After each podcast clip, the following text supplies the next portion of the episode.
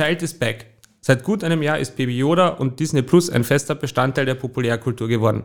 Doch was lässt sich nach einem Jahr des Streamingdienstes sagen? War der Hype gerechtfertigt oder ist die große Ernüchterung eingekehrt? Und was zeichnet das Angebot eigentlich aus? Und wie geht es mit dem vermeintlich größten Franchise von Disney Plus weiter? Herzlich willkommen bei der 18. Episode des fantasievollen Nerdy Nerdcast. Wir, das sind Thomas, Jugendinfo-Mitarbeiter und Jar Jar Binks Fanboy und Bernhard, Fotograf und Aushilfsknobi. Und bevor wir in unsere Einführungen über Star Wars und Disney Plus eintauchen, geht es wieder mal in unsere beliebte Kategorie Yesterday's News mit Bernie und Topf.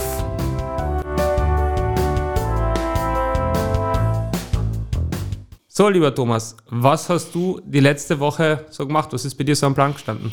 Ja, ähm, letzte Woche habe ich mich ähm, beschäftigt mit, nachdem es bei uns jetzt wieder ähm, Lockdown gibt, also wir nehmen Anfang November auf, kurz nach den US-Wahlen, ähm, mit, also unsere Quizzes sind wieder online verlegt worden, das heißt, ein bisschen mehr Quizzing, ein bisschen mehr Online-Dinge, habe ich mal die äh, alte Folgen von, von Only Connect angeschaut, einer britischen Quizshow, die durchaus sehr highbrow ist und ordentlich kompliziert. Also von daher äh, gutes Training für solche Quizabende. Ähm, da gibt es eigentlich fast alle Staffeln auf YouTube anzuschauen. Weiters hat der Podcast Finding Desperado angefangen. Das ist eine Fortsetzung von Finding Drago. Hm, zwei australische Journalisten und Podcaster sind auf der Suche nach einem jungen Regisseur, der laut Guinness Buch der Rekorde 2005 der jüngste jemals, also der jüngste Regisseur eines Films jemals ist, der mit 13 einen Film gemacht hat. Und also in den 1970ern und sie suchen halt den Film, weil den anscheinend findet man den nicht und es gibt auch nur ganz vage Angaben zu dem Regisseur und eben die erste Folge ist heraus und ja, die wilden Abenteuer beginnen. Und das dritte, was ich mir so halb privat, halb beruflich angeschaut war, ähm, hab, war, es gibt einen YouTube-Kanal, der heißt Ultralativ und die haben zur digitalen Woche Kiel einen vierteiligen und in dem Fall auch vierstündigen äh, Vortrag oder Vortragsreihe gemacht zum Thema Verschwörungsmythen, woher sie kommen, was ist das überhaupt, ähm, wer ist anfällig dafür und wie können wir irgendwie dagegen angehen. Also das waren so die drei Dinge, mit denen ich mich die letzten eineinhalb Wochen beschäftigt habe. Wie schaut es bei dir aus? Voll gut. Ich meine, bei mir, das kann man eh schon überleiten, Verschwörungsmythen und so. Ich bin total reingekippt in den Telegram-Kanal von Jan Böhmermann, der jetzt die Woche oder letzte Woche gestartet ist. Mhm. Was ich einen großartigen BR-Stand wieder mal von ihm finde. Ich meine, wer nicht kennt, Jan Böhmermann, der ZDF-Chef-Satiriker, wenn man so nennen will, der einfach nur großartige Sachen abliefert. Also ich bin da totaler Fan und jetzt der neueste Coup, dass er einfach einen Telegram-Kanal gemacht hat, so ein bisschen in Anlehnung an Attila Hildmann und Michael Wendler und diese ganzen Verrückten, die das machen. Xavier du, auch nicht zu vergessen. Und der auf diesem Telegram-Kanal einfach nichts anderes tut, außer Sachen ankündigen, die wahrscheinlich niemals passieren werden. Ich meine, Transparenz, wir nehmen heute am Freitag auf, um, am Freitag am Abend geht es eine neue Show im ZDF Hauptabend los. Wird man eh sehen, was er dann aus dem Telegram-Kanal macht. Ich glaube, sein einziges Ziel ist einfach nur den größten Telegram-Kanal Deutschlands aufzubauen. Jetzt, Stand jetzt ist er gleich bei knapp 100.000 Leuten, also schauen wir mal, wie weit das noch treibt. Aber finde ich absolut lustig und ist halt wieder mal Satire, genau so, wie sie halt meiner Meinung nach sein soll, halt einfach auf aktuelle Sachen eingehen und die halt reinspielen. Ja, finde ich super. Und das Zweite, was mir jetzt die letzten, neben US-Wahl im CNN 36 Stunden Dauerschleife und 3000 Twitter-Fenster gleichzeitig offen haben, war noch, weil du eben den Lockdown angesprochen hast, war, dass ich in die Office wieder reingekippt bin. Also alte Klassiker, also so alt ist es gar nicht, aber doch ein bisschen älter. Ähm, Büro-Satire mit dem Steve Carell gibt es, glaube ich, in Deutschland kennt man es als Stromberg, gibt es genau, den, ja. den Rip-Off. Ist The Office Server ist ein Rip-Off von einem, von einem englischen Format und das ist einfach großartig. Also es ist so Büro-Wahnsinn zur Spitze getrieben mit dem Steve Carell als komplett ihren und komplett eigentlich erstaunlich vielschichtigen Charakter, der einfach ein komplettes Arschloch ist und eigentlich aber auch nicht. Also irrsinnig klug geschrieben, lustig. Es macht einfach Spaß zum Zuschauen und gerade so für Lockdown-Zeiten, wo halt viele Leute ins Homeoffice gehen, ist es halt so ein bisschen ein netter Reminder an so Büroalltagswahnsinn, der was halt so passiert mit allen möglichen Pranks und Büro-Insidern, die sich halt so aufbauen. Also Mhm. ist halt ein bisschen so ein netter Rückzugsort in klassische Insgesamt eine schöne Serie. Also, auch wie sie gemacht ist von den Kameraeinstellungen und alles, also die schnellen Zoom-Fahrten und alles, ist einfach. Ja, ich mag's ja. total gern. Es ist einfach, einfach ihr und einfach, dass es halt so ein bisschen so als Documentary aufgebaut ist und dann immer wieder die Leute einfach ganz, die Gesichtsausdrücke, die die Schauspieler alle durcheinander machen, also ob es da Steve Carell ist, der einfach meiner Meinung nach sowieso ein Genie ist, aber genau, es gibt jedes, Eben, es ist eine, eine großartige äh, Meme-Produktion. Ja. Also wer die Office nicht kennt, kennt Memes davon. Das ja, ist, der Dwight, wo es einfach tausend Memes gibt und jeder Charakter, der dort mitspielt, ist auf seine eigene Art einfach wahnsinnig und super lustig zum Schauen. Kann ich jedem nur warm empfehlen. Ja, und das war's dann auch schon wieder mit Yesterday's News.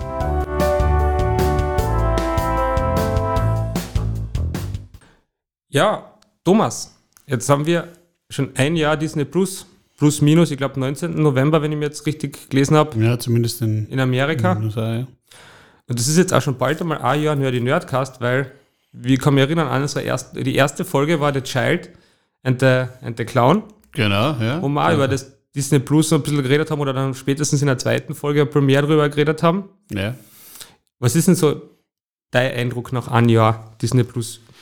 Ja, also Disney Plus ist, was ich gemerkt habe, gleich einmal, also es gibt Content, der gut ist, braucht man nicht reden, das ist, aber es kommt halt wenig Neues noch. Es ist nicht, nicht so, nicht so äh, dynamisch, würde ich sagen, wie, wie zum Beispiel ähm, Netflix, Netflix oder, oder, Amazon, die immer neue Folgen raushauen, liegt natürlich, oder neue Serien raus, li- liegt natürlich auch wahrscheinlich an Corona, dass halt vieles nicht fertig draht worden ist. Die ganzen Marvel-Serien sind auf Hold und sind noch nicht heraus, obwohl geplant war, dass viele kommen. Ähm, aber das Programm, das da war, wenn ich das durchrechne, Preis, was habe ich bezahlt in dem Jahr und was habe ich gekriegt dafür, zahlt es auf jeden Fall noch aus. Die Frage ist halt, was kommt wirklich nach? Ähm, was, warum es für mich auszahlt, was ich, die, was ich jetzt immer wieder mal geschaut habe, sind einfach alte Simpsons-Folgen. Ich habe die erste Staffel einfach nie wirklich gesehen.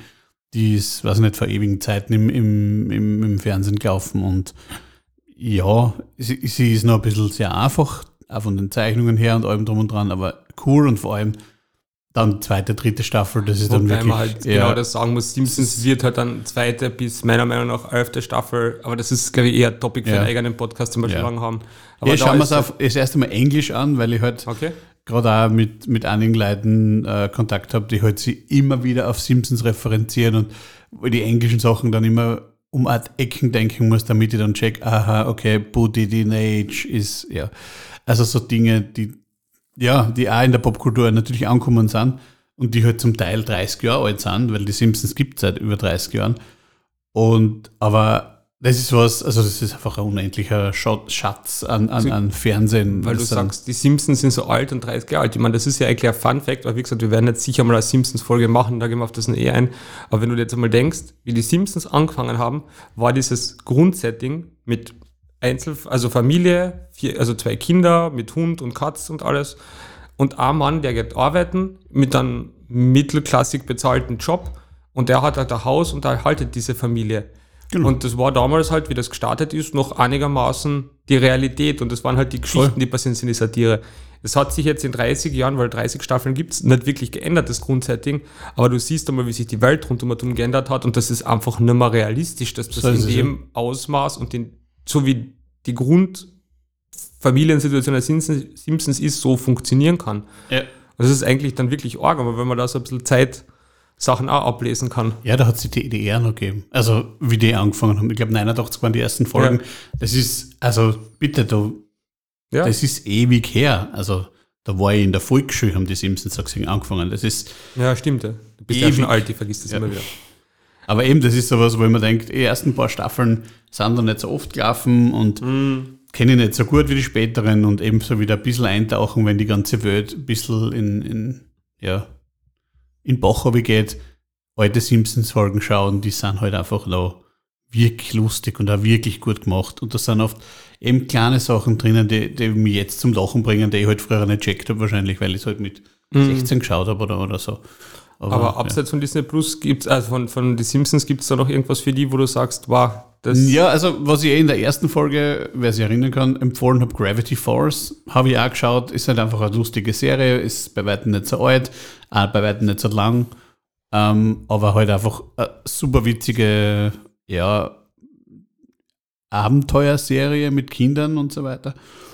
Ähm, ja, und halt ähm, Gargoyles, das sind halt für mich, und ich bin wirklich bei den also Dingen hängen so Nostalgie, Nostalgie genau, ein bisschen. Es ist Nostalgie-Sachen, hauptsächlich animated.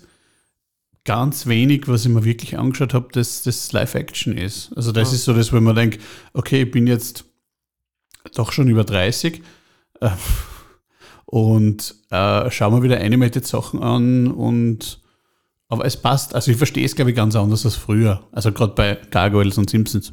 Gravity Force ist jetzt nicht so lange her.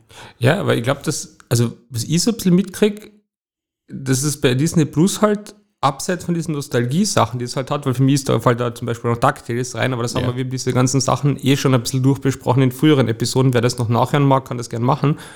Aber es, mir fällt halt auf, es haben sich irrsinnig viele Leute aus meinem Umfeld gekauft am Anfang oder scheren es halt irgendwie über drei Ecken aber so wirklich begeistert. Und ich muss auch sagen, es hat bei mir auch Sachen gegeben. Am Anfang habe ich mich voll drauf gefreut. Und dann hat es aber wirklich Monate gegeben, wo ich kein einziges Mal das aufgemacht habe und nicht wirklich viel geschaut habe. Und Netflix ist halt dann zum Beispiel schon ein bisschen mehr so der Ort, wo ich dann immer hingehe, um irgendwas zu suchen und irgendwas zu schauen, weil sie halt einfach noch ein massiv anderes und breiteres Angebot haben. Und ich kriege ein bisschen so mein Umfeld mit, dass immer mehr Leute sagen, ja, es ist halt so enttäuschend und irgendwie ist das und das voll und da ist halt nicht so viel da was halt für mich immer so ein bisschen eine Schwierigkeit ist, weil einerseits sage ich, okay, es ist halt vom Preis her immer noch günstig, weil ich habe, glaube ich, was habe ich zahlt? Mhm. 70, 70 Euro für ein Jahr. Genau, ja. Da komme ich mit Netflix und Amazon Prime nicht unbedingt hin. Mhm. Andererseits verstehe ich halt auch, dass Leute enttäuscht sind, weil halt nicht viel da ist.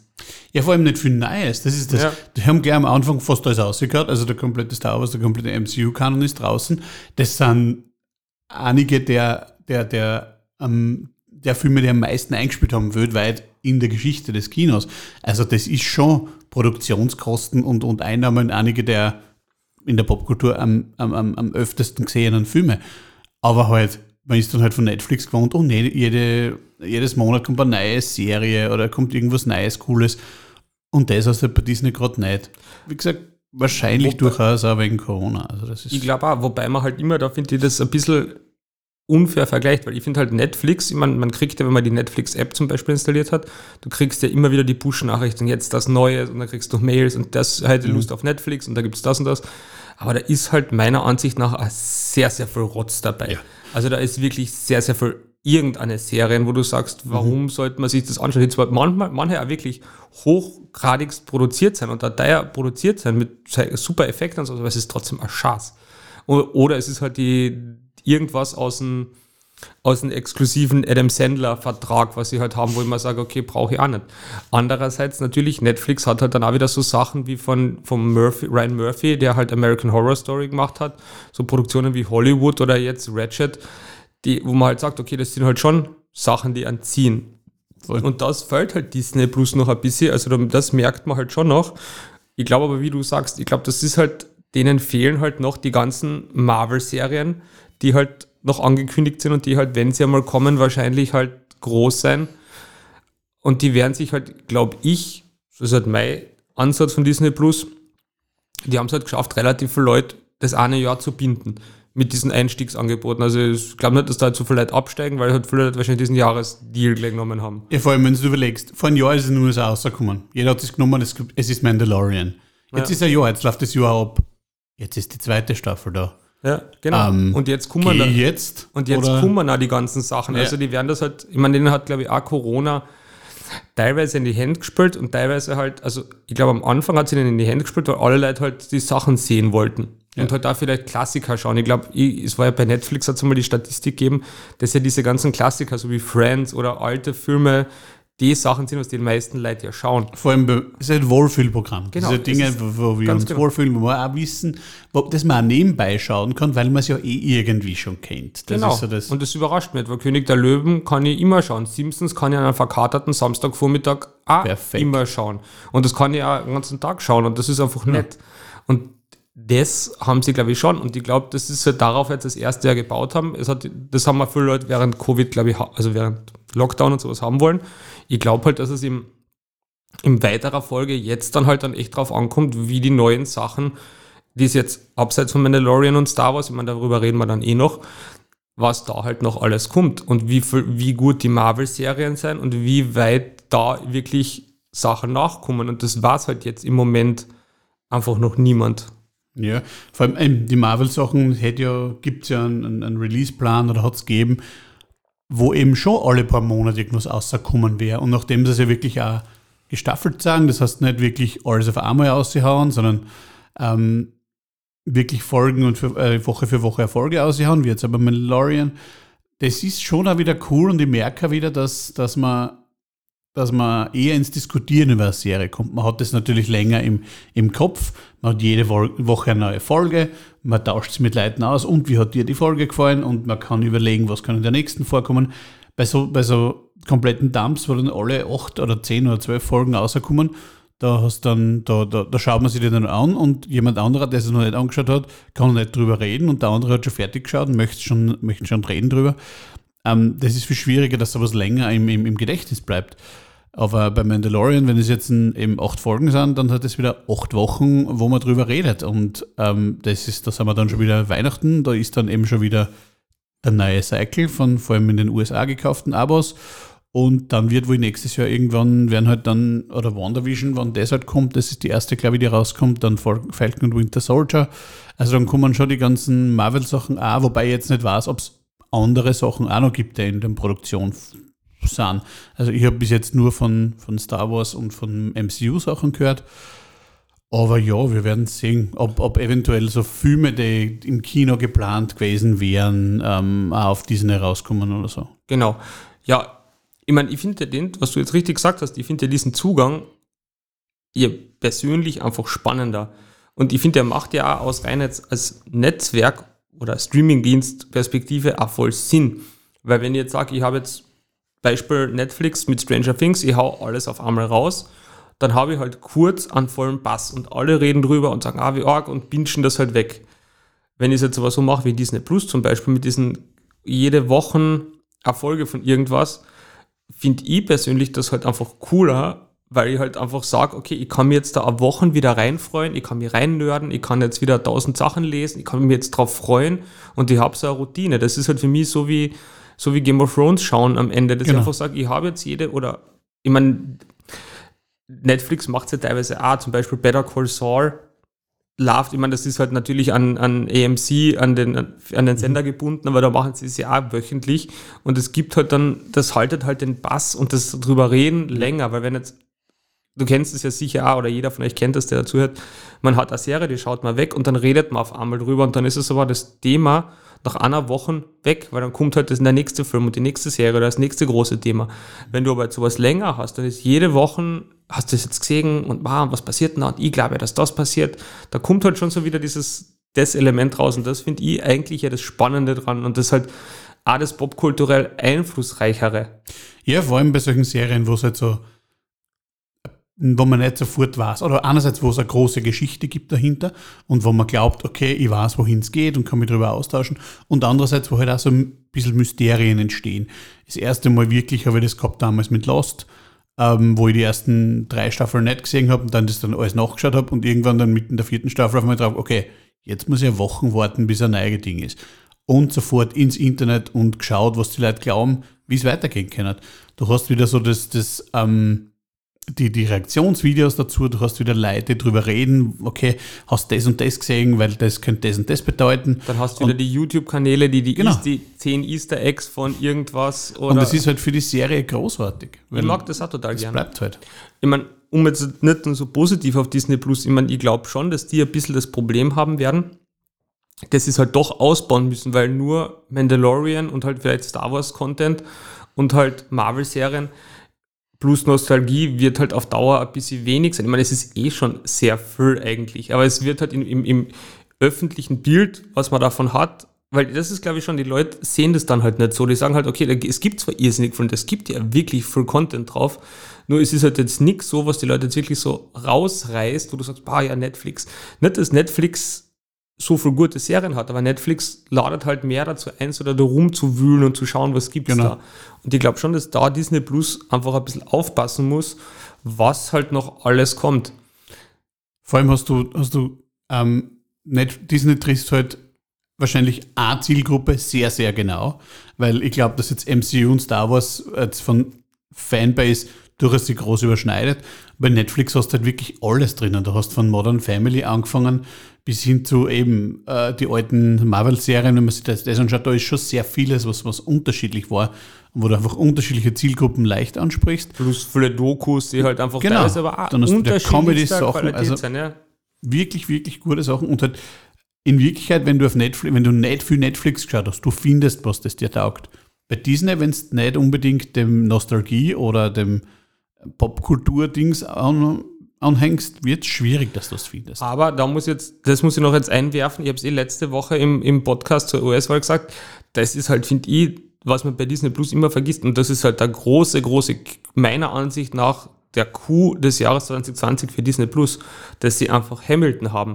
Ich meine, wer es noch nicht gesehen hat, ich habe es in der letzten Folge eh erwähnt, ein großartiges Musical und ich hasse Musicals, aber es ist großartig. Ich habe seit drei Wochen Ohrwürmer davon, ich lese mir da Bücher dazu durch. Es ist irrsinnig gut und das ist halt etwas, das hat Disney. Das ist Hamilton, für die, die es nicht kennen, eben Musical über die Geschichte, also mehr oder weniger Geschichte von Alexander Hamilton, an der Gründerväter der, von Amerika und erster Finanzminister, der maßgeblich die Verfassung mitgeschrieben hat, mit einem wirklich extrem gut geschriebenen, sehr, sehr diversen Soundtrack.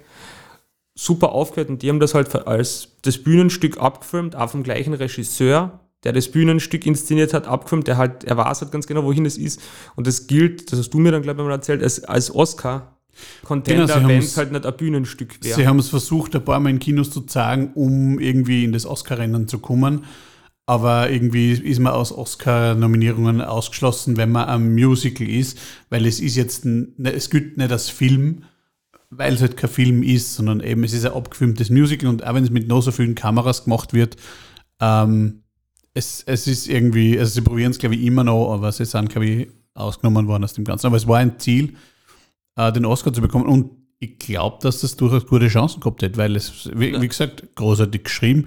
Es ist halt nichts Neues, also es gibt schon ein paar Jahre, aber trotzdem, es ist. Aber es ist halt das äh, Neue dran, ist halt, dass es einfach für die breite Masse zugänglich ist, weil in Amerika zahlst du, wenn es am Broadway ist, 1000 Dollar aufwärts, Und du um hast- das zu sehen. eine Einstellung, nämlich die von deinem Platz aus. Genau. Und die bei dem, also bei der, bei dem Abfilmen ist ja nicht nur eine Einstellung, sondern zig Kameras, die wirklich, äh, ja, das wirklich das außerheben, was du sehen sollst. Ja. Und das, davon lebt es halt auch nochmal. Und das darf man halt, finde ich, bei- das ist halt etwas, das meiner Ansicht nach weder Netflix noch irgendwas anderes derzeit hat. Also das ist Mhm. nämlich wirklich High-End. Also das ist so eines der großen Sachen, die du halt hast. Und da sieht man halt schon, wo bei Disney Plus die Reise hingehen kann. Und ich glaube, die wollen halt vielleicht wirklich diese Strategie machen, dass sie nicht nur die kleine Com Comedy-Serie, die sie halt schnell irgendwo produzieren oder, oder was ja Netflix oft macht, was glaube ich nicht das Ziel von Disney ist, dass Netflix kauft dir oft einfach wirklich irgendeine Serien auf, die halt im amerikanischen äh, TV irgendwo an zwei Staffeln gelaufen sind, dann halt nicht funktioniert haben, abgesetzt worden sind und spüren die halt einfach. Also letzt, ich habe das letzte Mal irgendwas geschaut, ich glaube, ich habe gemerkt, das heißt, ob es Good News oder Great News oder irgendein so Nachrichten-Comedy-Ding, nett, hat schon seine Momente, ist nach zwei Staffeln abgesetzt worden in Amerika und das läuft halt auf Netflix und das machen sie jetzt. Sie kaufen halt einfach alles auf, was halt da ist. Und ich glaube, Disney Plus will das halt anders machen. Die wollen halt nur eigene Sachen produzieren oder halt aus ihrem Netzwerk raus und das halt dafür High-End. Und wenn es funktioniert, funktioniert es. Wenn es nicht funktioniert, funktioniert es nicht. Voll, ist ja wenn man Risiko. Preis-Leistung denkt, wenn ich jetzt an 70 Euro im Jahr denke und ich kriege, sagen wir, eine Star Wars-Serie pro Jahr, egal wie die jetzt heißt, eine aus dem MCU oder zwei vielleicht sogar, dann bin ich bei, weiß ich nicht, 30 Stunden Unterhaltung, 25 Stunden plus du Unterhaltung. musst halt denken, jeden Film, der aus dem Disney, also Star Wars Genau. und MCU plus Disney Realverfilmungen, von denen man halten kann, was man will, aber das kommt halt alles rein. Das Genau, kommt das halt kommt alles dann rein. ja. Also das ist schon was. Weil Da bist du dann schon bei, eben, wenn ich, wenn ich an 30 Stunden Unterhaltung denke für 70 Euro im Jahr, das ist, auch wenn ich keine Kinder oder keine Familie habe, wo ich mir die ganzen alten Ariel, Meerjungfrau und so weiter anschauen kann, selbst down geht sich das, ist das finanziell eigentlich 70 Euro, wie gesagt, das ist einmal dann fortgehen. macht man vielleicht noch Account-Sharing und bist auf einmal Das wäre aber, das wäre fast, weiß ich nicht, ob das legal ist, das würde ich niemals Das machen. ich gerade so nicht. Grüße Luki. Aber um jetzt auf das, Grüße Alles Mario. Gute übrigens, du hast heute Geburtstag, also wo wir aufnehmen. Sehr schön, schau. So machen wir das. Publikumskontakt. Aber wenn wir jetzt eh schon von hochproduzierten Serien reden, ich meine, da können wir jetzt eh schon einmal gleich direkt überleiten auf unser großes Überthema dieser, dieser Episode, das jetzt neben Disney Plus Star Wars und vor allem The Mandalorian ist, weil da ist jetzt, heute, wo wir aufnehmen, kommt die zweite Folge raus. Wir werden jetzt erst mal über die erste Folge reden und dann mal ein bisschen, wie sie, was wir uns von der zweiten Staffel erwarten, wohin das ungefähr führt. Wer die erste Folge noch nicht gesehen hat, sollte da jetzt vielleicht Pause machen, sich die 50 Minuten Zeit nehmen und dann weiterschauen, weil da kommt jetzt eine Spoilerwarnung. Ja, was sagst du zur ersten Folge? Fangen wir gleich einfach so an. Wie hat es da gefallen? Richtig gut. Also es ist, es ist, nimmt Der Hype-Level ist schon da. Es ist voll, es ist, es ist genau das, was ich mir nach der ersten Staffel erhofft habe, nämlich weiterer Space Western. Also es ist wirklich so, erstmal halt ein richtiger, voll die Western-Geschichte. Aber ich wollte gerade sagen, es ist, finde ich, noch viel westernmäßiger Äh, ja. geworden. Allein dieses, diese, also vielleicht nur kurz zusammenfassen, worum es geht in der ersten Folge für die. Ja, also da- äh, Mando ähm, grundsätzlich ist auf der Suche nach weiteren Mandalorian, Mandalorianern, sorry, ähm, und ist eben in einem, sucht zuerst oder weiß, hört, dass ein Mandalorianer ähm, in einer gewissen Ortschaft ist, über den Namen Mos irgendwas. auf äh, Tatooine, Mos genau. Plegos, glaube ich, oder Genau, was sowas. irgendwas mit Moos halt, wie Ja. alles auf Tatooine Moos heißt. Ähm, kommt dorthin und findet dort auch jemanden mit einer Mandalorianer-Rüstung, die uns Die- vielleicht bekannt die vorkommt. halt bekannt vorkommt, die der bekannteste Mandalorianer, der eigentlich kein Mandalorianer ist, ist, angehabt hat, also Boba Fett. Und, und, und, und ja, und aus dem, wieder aus der Übergeschichte, nämlich er sucht Mandalorianer, entsteht die kleine Geschichte, okay, das ist gar kein Mandalorianer, aber man muss ihm helfen, man muss irgendwie wieder, man hat einen, einen Feind und, und Na, man muss nicht helfen, man muss die Rüstung, Ja. die er hat, zurückholen, weil er ist kein Mandalorianer und deswegen muss man diese Rüstung zurückholen und deswegen hilft er diesem Dorf und den Genau. Sand People, die dort halt sind. um Also, ihn, ja genau, um den, äh, um die Rüstung wieder zu bekommen. Sage, okay, ich helfe euch, dafür kriege ich die Rüstung, dann ein bisschen äh, Diplomatie zwischen eben den, den Sand People und den, und den Bewohnern von dem Dorf und dann halt Showdown mit riesen Spektakel. mit, und, einem mit so einem Sanddrachen, der Genau. ein bisschen an Dune erinnert. Genau, das ist so ein klassischer, ja, Allesfresser im, in der Wüste und ja. Und, und ja, also richtig Und was cool. inklusive dabei? inklusive, ähm, inklusive Standoff in der Bar kurz, wo es kurz so ausschaut, ganz am Anfang, so jetzt geht's um und jetzt, aber na doch nicht. Genau, aber ich finde genau bis zu dem Zeitpunkt, es ist dann einfach auch genau wie ein Western inszeniert. Er Ja, kommt dort hin voll. in dieses Dorf, es sind die Kamerafahrten, wir dann dort, das sind diese klassischen, was man aus jedem billigen Italien-Western kennt, irgendjemand reitet in ein neues Dorf ein, alle schauen verdächtig, alle Mhm. schauen, es ist ruhig, es, man, gerade das nicht als Strohballen so durchs, so durchs Bild treibt. Und dann hat er diesen Stand-off und das ist halt einfach wirklich, da merkst du halt einfach Western. Der Soundtrack, Voll. alles ist Western. Rein in eine Bar, so ich suche den und den, Ja. wo ist der? Und setzt sich mal hin und Genau. dann kommt der und ja. Ja. was ich persönlich an der Folge äh, gleich schon mal ganz cool gefunden habe, ich mein, das hat einfach diese ganze klassisches Pairing mit Mando und Baby Yoda, dass einfach der Baby Yoda da zum Beispiel einfach immer nur im Hintergrund war. Er war halt immer Ja. dabei. Er hat einen großartigen Moment, den man eh schon aus dem Trailer kommt, wo Mhm. sie ganz am Anfang in dieser Bar sind und Er hat ein neues Gefäß und das, Gefäß hat er schon in der, hat er schon immer schon. Die, die Kugel hat er immer schon. Nein, nicht die Kugel. Es gibt dann, also er hat dann den, den, den Pouch, wo er drinnen ist. Ja, genau. auf er der Seite. Also es wird sicher eine neue Figur gehen, wo er halt in dem. Gibt's schon als, dem als Lederbeutel. Weihnachtskugel. Ja. Das ist schon mein Einkaufswagen. Perfekt. Aber es eben am Anfang halt einfach gleich mal den Scene Sealer, wo er halt einfach dort sitzt in dieser ba in das, bei diesem komischen Kampf von diesen beiden, ich weiß gar nicht, wie diese Viecher heißen, die bei Star Wars Episode 6 dann vorkommen im Jabba's Palast, diese, diese ausschauen wie Wildschweine. Ach so, ja, die, ah, ja. Die mit den Äxten, genau. Genau.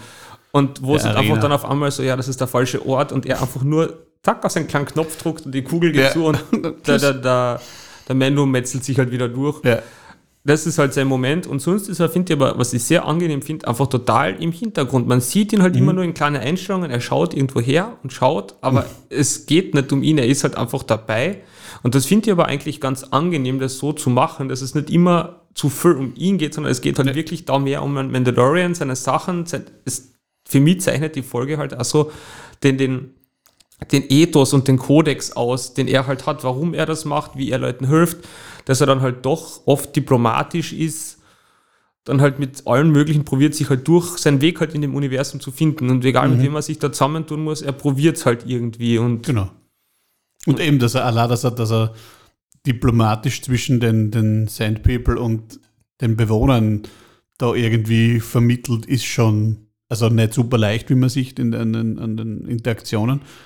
Aber ja, es funktioniert und es gibt eben so das große ganze Ziel, das beide verfolgen, also sowohl die Sand People als auch die Bewohner. Und ja, das ist halt das, durch das er die Rüstung wieder kriegt, deswegen müssen alle zusammenhelfen. Und das ist so das, Genau. eben genauso das Westernmäßige. Es gibt eine Aufgabe und wir schaffen das.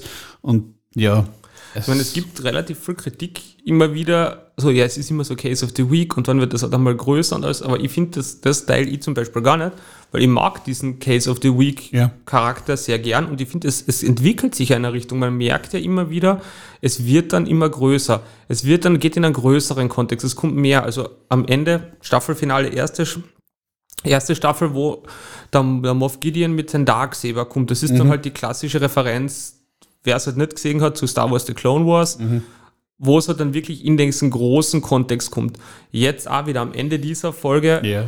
großer, eigentlich fast ein bisschen für mich untergangen Moment. Auf einmal ist dort, ich meine, es, man hat diese Boba Fett-Rüstung, die offensichtlich so ist, wo man auch drauf kommt, okay, wo, wie kommt die zu Ja. dem Typen? Wie, wo Coole heißt der? Geschichte übrigens auch, also gefällt Coole Geschichte, hat mir auch gut gefallen. Vor allem nämlich eigentlich ein wirklich cooler Side-Effekt. Also, um es kurz nachzuerzählen, ich weiß jetzt nicht, wie er heißt, der. Der die- Marshall. der Marshall, genau, der, das, der die, diese Mando-Rüstung hat, kommt an die Rüstung, weil er dort in diesem Dorf feiert, also lebt und dann sehen sie dort den Fall des Imperiums. Mit dem Todesstern, wie er zerstört wird und alle feiern und dann kommen halt irgendeine Berg-Mining-Company-Typen und, und das versklaven halt dieses Dorf, weil halt Imperium macht Vakuum. Eh, was eigentlich erst für Star Wars ein total cooler Ding ist, weil das hat man bis jetzt noch nie gesehen, was tun denn die Leute, außer halt bei den paar Montagen bei Star Wars, was passiert, wo das Imperium fällt. Und er kriegt es dann halt, weil er denen irgendwas stiehlt und das bei, bei Javas gegen diese Rüstung eintauscht, die sie irgendwo her haben.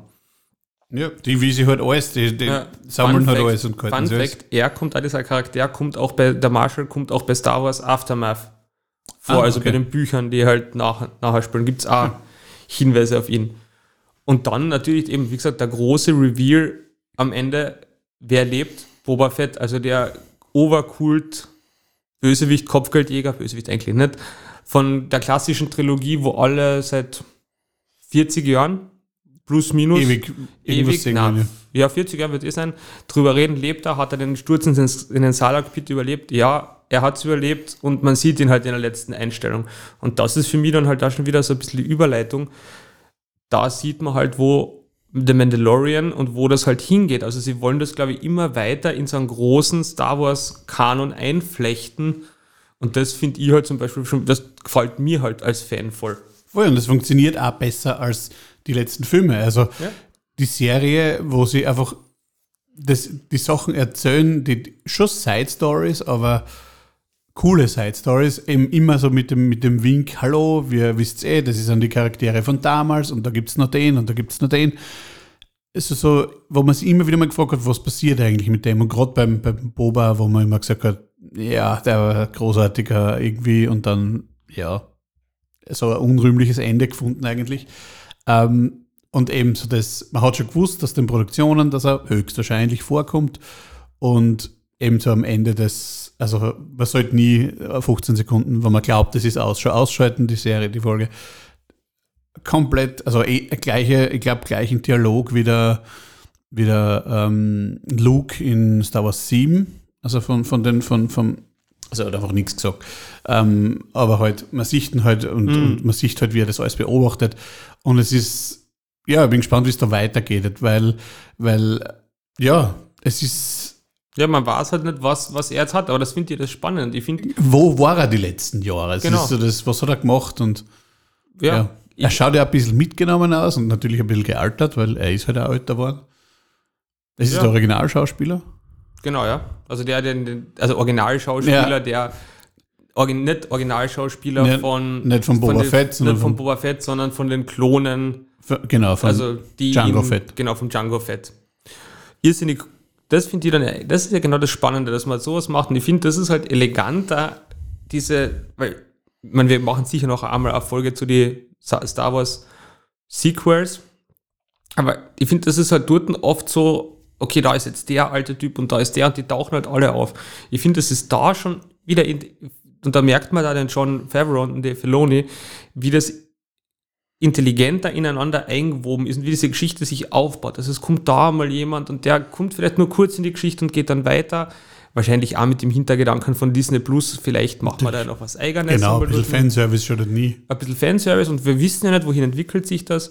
Und ich glaube, das wird halt von Mandalorian, weil man hat sich schon für die dritte Staffel, glaube ich, und ich weiß nicht, ob die vierte auch schon confirmed ist, aber gehe ich jetzt einfach einmal Ich davon glaube, auch, aus. dass es geben würde. Allein wenn man die Zahlen anschaut, weil allein in den zwei Tagen hast das, glaube ich, 5,8 Millionen Mal gestreamt worden und stellt damit eigentlich den Serienstart von Stranger Things. Stranger Things dritte Staffel ein. Also das hat schon einen Impact und ich, ich, was man so von Star Wars liest, sie werden es halt immer weiter in dieses große Universum ein, einpflegen. Jetzt weniger auf der Ebene der Filme.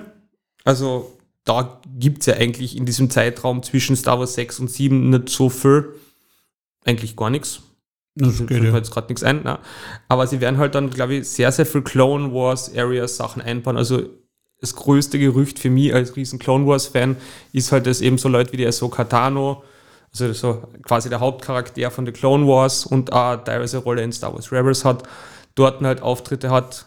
Schauspielerin, die Rosaria Dawson, ist dafür gecastet worden. Man weiß halt nicht, ob und wann die auftaucht. Und da andere Leute, die halt in The Clone Wars Rollen gespielt haben als Mandalorianer, werden dort halt da immer wieder auftauchen. Also ich glaube, da werden sie halt versuchen, da so ein bisschen so ein neues Side-Universe ein bisschen aufbauen. Genau, nicht ganz so der große Scale. Es geht Ja. nicht immer um das komplette Universum, aber es geht halt um kleine Sachen. Und deswegen gefällt mir auch das, das, das, ähm, das Anthologiemäßige so gut. Es gibt schon eine große Story, aber sie wird halt in vielen kleinen Stücken erzählt. Und das war ja bei den letzten Star Wars-Filmen jetzt immer so, dass irrsinnig viel passiert ist in irrsinnig kurzer Zeit und man hätte eigentlich aus jeder Szene eine ganze Folge machen können. Und bei Mandalorian haben sie jetzt Zeit, dass sie aus jeder Szene eine Folge machen. Du kannst aus dem eben, du machst einfach, äh, egal was das war, die, die beim Rise of Skywalker, der, der, der kurze äh, Abstecher da auf den, auf den Schrottplaneten, was da geschrieben hat, ich keine Ahnung, wie der heißt mehr, aber was halt den russischen Rots getroffen haben, der in C3PO repariert hat. Also großartig beschrieben übrigens. Der russische Rotz. Ja. ja, aber das Schrei- es beschreibt Ja, eigentlich wirklich gut. Der Ja. hat, glaube ich, einen russischen Dialekt gehabt und keine Ahnung. Aber so ungefähr habe ich das in Erinnerung. Man merkt, der Film war großartig. Ähm, aus dem kann man eben eine ganze Folge machen. Und das kannst du eigentlich mit jeder einzelnen so Szene aus, aus könntest, aus For Rise of Skywalker, eine Folge machen und daraus wahrscheinlich eine einigermaßen gute Serie machen, wo du das Ganze stringent erzählst. Und eben, Mandalorian macht das, glaube ich. Wie du sagst, John Favreau, Filoni, die sind halt einfach, die wissen, wie man was erzählt und die sind halt auch Fanboys. voll die Fanboys. Also das ist Ja, so. Und nämlich, finde ich nämlich, Geil. weil, weil auch der J.J. Abrams ist ja ein Fanboy, hat Ja. er immer gesagt. Nur der John, der J.J. Abrams ist halt ein Idiot, was Geschichten erzählen angeht. Ich meine, Ja. du als Lost-Fan kannst wahrscheinlich ein trauriges Lied davon großartige ersten drei Ja, Staffeln. Mystery Boxes blenden, wo es geht und dann einfach liegen lassen. Genau. Klassiker bei Star Wars, einfach auch genau das passiert. Und der Dave Filoni und der John Favreau checken das halt mehr. Und die man, sie haben halt da, muss man halt ehrlich sagen, in dem ganzen Franchise auch mehr Erfahrung. Weil The Clone Wars ist Dave Filoni sein Ding. Ja. Genauso wie Star Wars Rebels, da sind die drinnen und die haben das auch dann wirklich so aufgezogen. Das heißt, die wissen teilweise, was die Fans und wenn man sich einmal die, die, das Feedback, das The Clone Wars gekriegt hat und was auch vor allem die letzte Staffel von The Clone Wars gekriegt hat, worüber wir, wie gesagt, einen ausführlichen Podcast einmal machen müssen, das ist ein Wahnsinn. Also da, da merkt man schon, wie die Geschichten, im, ich meine, es ist immer noch Star Wars, es ist cheesy manchmal, es ist halt, Ja. Aber das ist halt Star Wars, weil sie wissen, wie man Geschichten erzählt in diesem Franchise und wie man es inszeniert. Und zu dem Mandalorian, ich finde den Zugang eben, dass halt so auf diese Art, so ein bisschen als Western und so Buddy-Movie. Genau. Also das halt ist ja ein ein- bisschen. Ist halt wieder ein eigener Zugang. Und das Weil aber noch nichts redet. Ja. Mit, die schaffen aus einer Mini-Puppen, also natürlich äh, CGI, aber die schaffen da so viel, so viel ähm, äh, Gefühle außerzukriegen, dass es Leute gibt, die sich halt dann äh, Puppen kaufen, die einen halben Meter hoch sind oder so, oder, oder 40 soll Zentimeter es geben. Und sich die dann ins Büro stellen, habe ich auch schon Genau, gehört von das, sowas. äh, das ist halt schräg. Und damit auch TikTok-Videos machen, muss man sagen. Ja, und aber genau beim Baby Yoda ist es ja, finde ich ja genau das.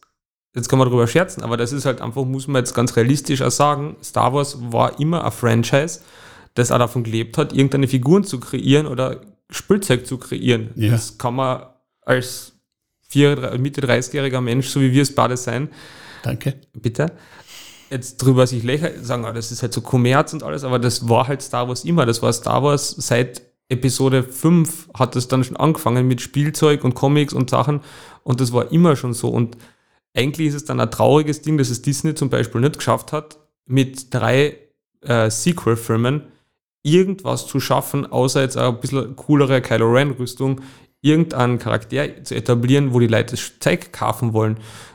Und das hat man Ja. halt mit drei Folgen Disney, also Disney Plus, The Mandalorian, geschafft, mit diesem Baby Yoda da Ja. eine Figur zu etablieren. Voll, es ist halt einfach, also was man gemerkt hat, das Einzige, was sich ein bisschen verkauft hat, glaube ich, bei den, bei den Sequels war der BB-8. Der war halt ganz kurz oder ganz am Anfang. Dann ist er auch immer unwichtiger geworden.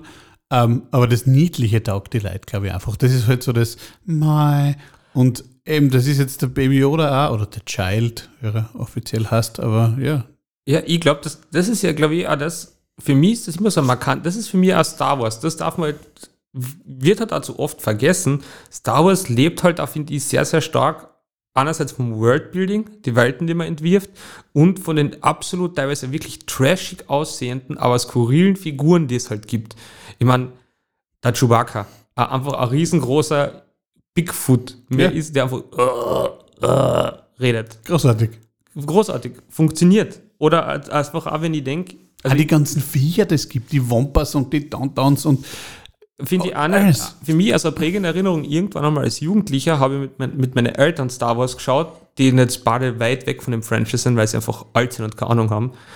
Und meine Mama sagt dann irgendwann einmal, sagt, schaut das halt, das war glaube ich Episode 6, wo sie in Jabba's Palast, in Jabba, der hat sein Palast sein und sagt, was sind denn das alles für lustige Leute, was sind das alles für lustige Viecher und wie, wie cool das eigentlich ist.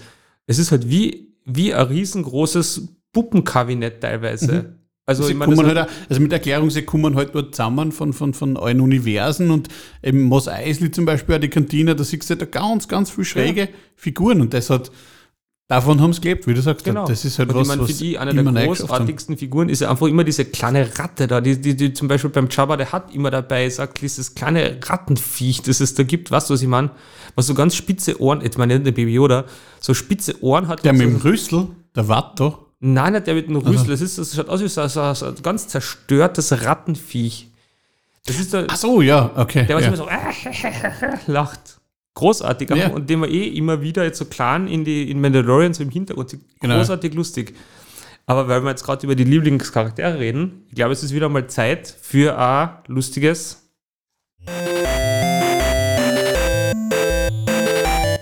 Die großen drei, präsentiert von Bernie. und Topf.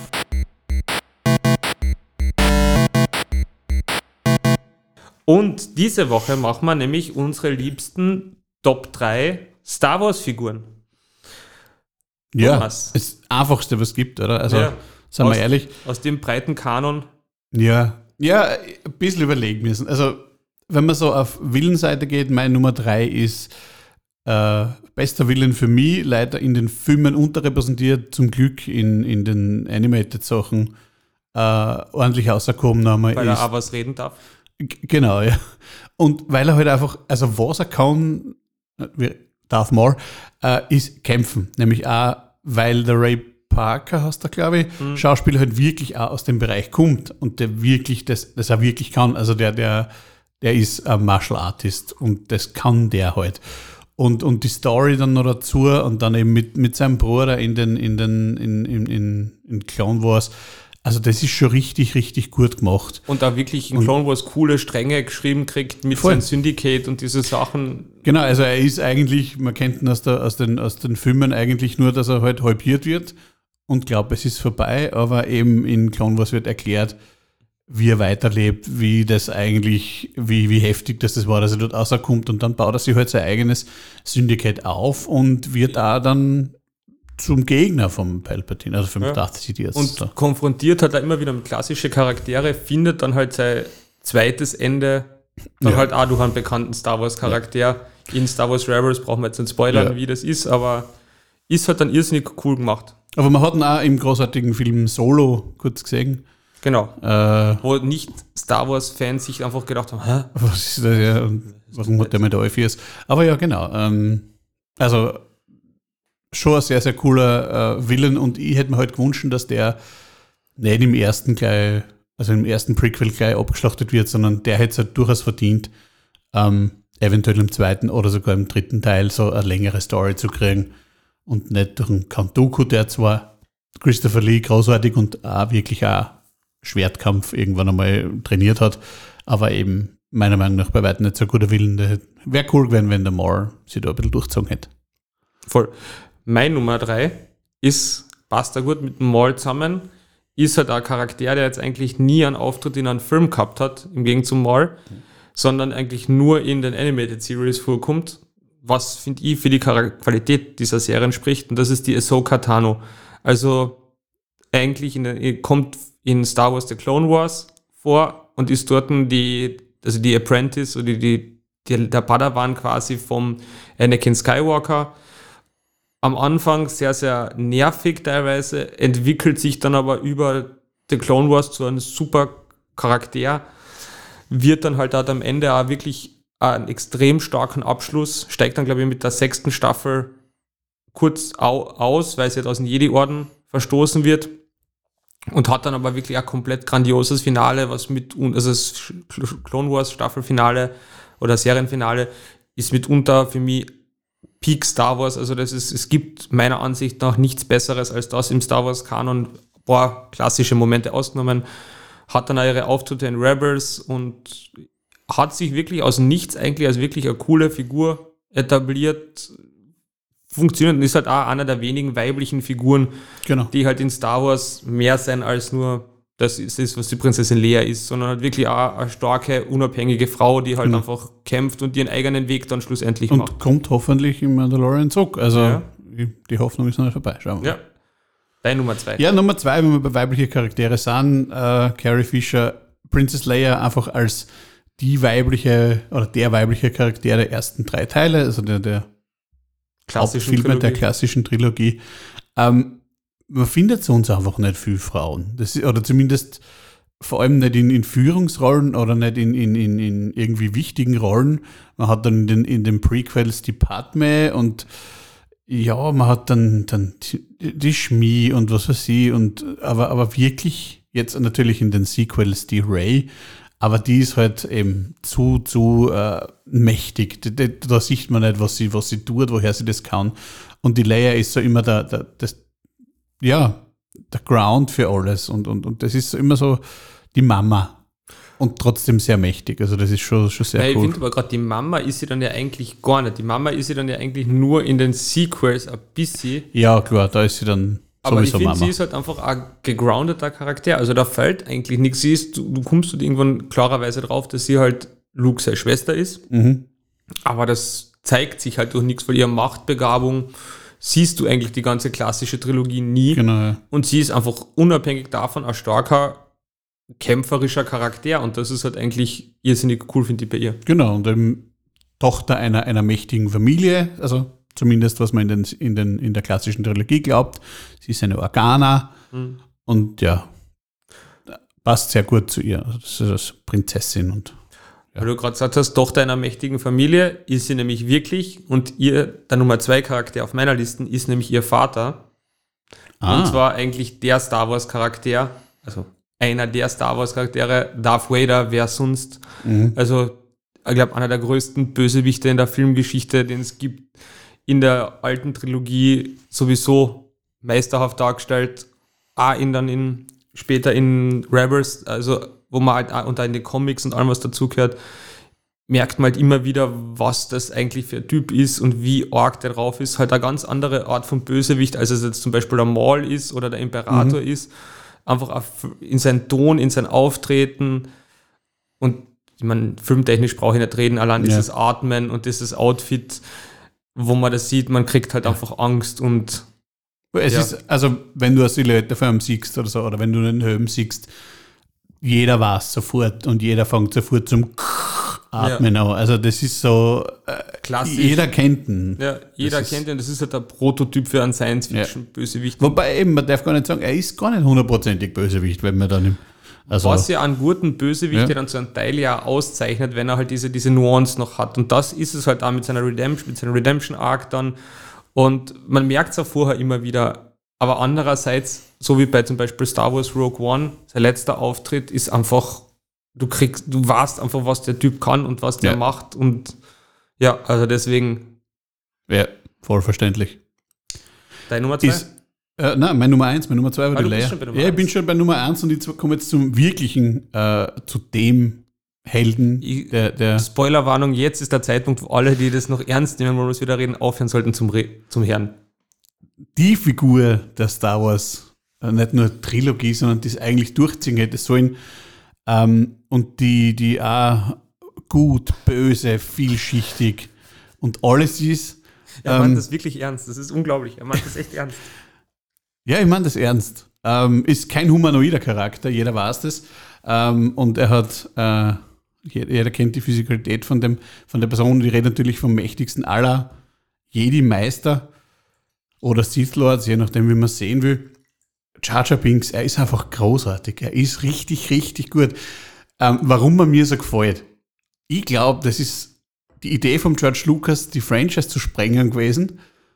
Und es wäre viel besser gewesen, wenn der noch viel mehr zum Sagen gehabt hätte. Ich meine, er hat, sagen wir ehrlich, er hat, er ist schuld daran, oder er, er hat es verkündet, dass der Emperor Emperor wird, also vom, vom, vom Senat, also so, Alleinherrscher wird der, der ganzen, äh, des ganzen Universums eigentlich. Und ich meine, das ist das Mächtigste, was man tun kann. Man kann, man hat jemanden zum Alleinherrscher vom ganzen Universum gemacht. Also in Königsfamilien hat das Gott gemacht, nämlich mit Gott gegeben, weil war der König und so gesehen ist Jar Binks Gott, ich bin fertig. Mehr Argumente braucht es eigentlich nicht. Wurscht, was du sagst. Ich habe gerade versucht, versucht, da auszuklinken. ja, eh, Deine Nummer eins es gibt ja einen Ada Jar Jar, oder sind wir ehrlich? Genau. Nein, ich meine, der Jar Binks, ich meine, das ist ja dann eigentlich eine traurige Figur so gesehen, weil er dann ja doch, wie es halt dann und das ist ja wieder, da verstehe ich die dann ja teilweise. Ich habe als Jugendlicher, nein, ein Jugend, ich war gar nicht mehr jugendlich, ich habe als 3er, 24-Jähriger einen Jar Binks Rucksack gehabt. Also der war wirklich, der war der Kopf vom Jar Binks. Ihr könnt euch vorstellen, wie beliebt der Topf in dem Alter war. Ich habe studiert in Graz, das war nicht so schlimm. Die haben es einfach alle nicht verstanden, glaube ich.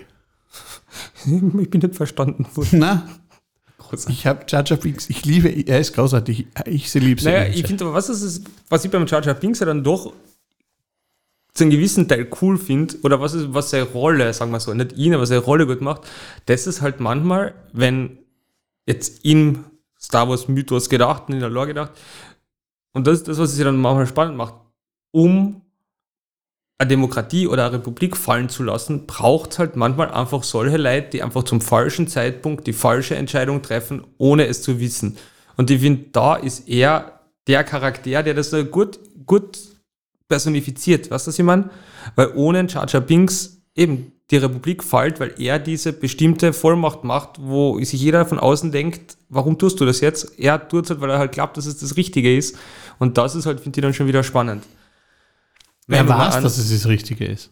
Ja, vielleicht weiß er das, ja. Cha Ja. Meine Nummer eins. Und jeder, der mich kennt, wird sich jetzt wahrscheinlich denken, ha, war der Baby Yoda, das muss der Baby Yoda sein. Dabei wissen wir, es ist der Jar Binks. Es ist nicht der Jar Binks, hör auf jetzt. Es ist nicht der Jar Binks, aber der Charakter Baby Yoda findet man ja nur deswegen cool, weil es halt, wie den Namen schon sagt, einen richtigen Yoda gibt. Und wer außer der Yoda könnte der coolste Star Wars Charakter sein? Außer natürlich der Chacha Binks wird der Top schon wieder sagen. Oder die Jadl. Oder die Jadl, genau. Weiblich heißt. Aber Yoda von seinem ersten Auftritt in Episode, in Episode 5, wo er dort rumgeht, den Luke quasi für dumm verkauft, erst als kleines, lustiges, äh, ich tue jetzt irgendwas, mit dieser absolut ikonischen Art zu sprechen, einfach mit dieser Satz, wilde Satzstellung, großartig, habe ich mal bis jetzt noch aus meinem Schreiben nicht rausgekriegt. Super cool, dann halt auch seinen traurigen Tod, wie er dann halt langsam als großer Jedi-Meister in Episode 6 einfach dahin mit eins mit der Macht wird, was gleichzeitig traurig, aber halt da irgendwie erhaben ist. Genau, das ist das Höchste, was du erreichen kannst. Ja. Ja, und einfach alles, ich meine, ein bisschen getrübt durch seine, meiner Ansicht nach, unpassende Kampfchoreografie, die er halt in die, in die neuen Episoden hat, aber sonst einfach ein großartiger Star Wars-Charakter, kennt jeder. Gibt es auch zum Beispiel lustigerweise in ID, eine kleine Cross-Reference. Auf ihn wird immer wieder zitiert. Also ich glaube, neben Darth Vader wahrscheinlich der einflussreichste Star Wars-Charakter. Du hast Jar Binks falsch ausgesprochen. Aber sonst, ja, neben Jar Binks der einflussreichste Charakter. Genau. Und das waren auch schon unsere Top 3, da waren wir jetzt sehr schnell. Ja, und sagen wir ehrlich, es gibt nur eine Nummer eins. Ja, und das war dann auch schon jetzt wieder die Episode. Jetzt nächste Folge werden wir uns weiter in das Franchise eintauchen und so mal zur Abwechslung mit Star Wars Episode 2 und 3. Was dir da vorkommt in Star Wars. Jetzt ist aus. Wir hören jetzt mit der Episode auf. Wir wünschen euch eine schöne Woche und viel Spaß. Baba. Ciao.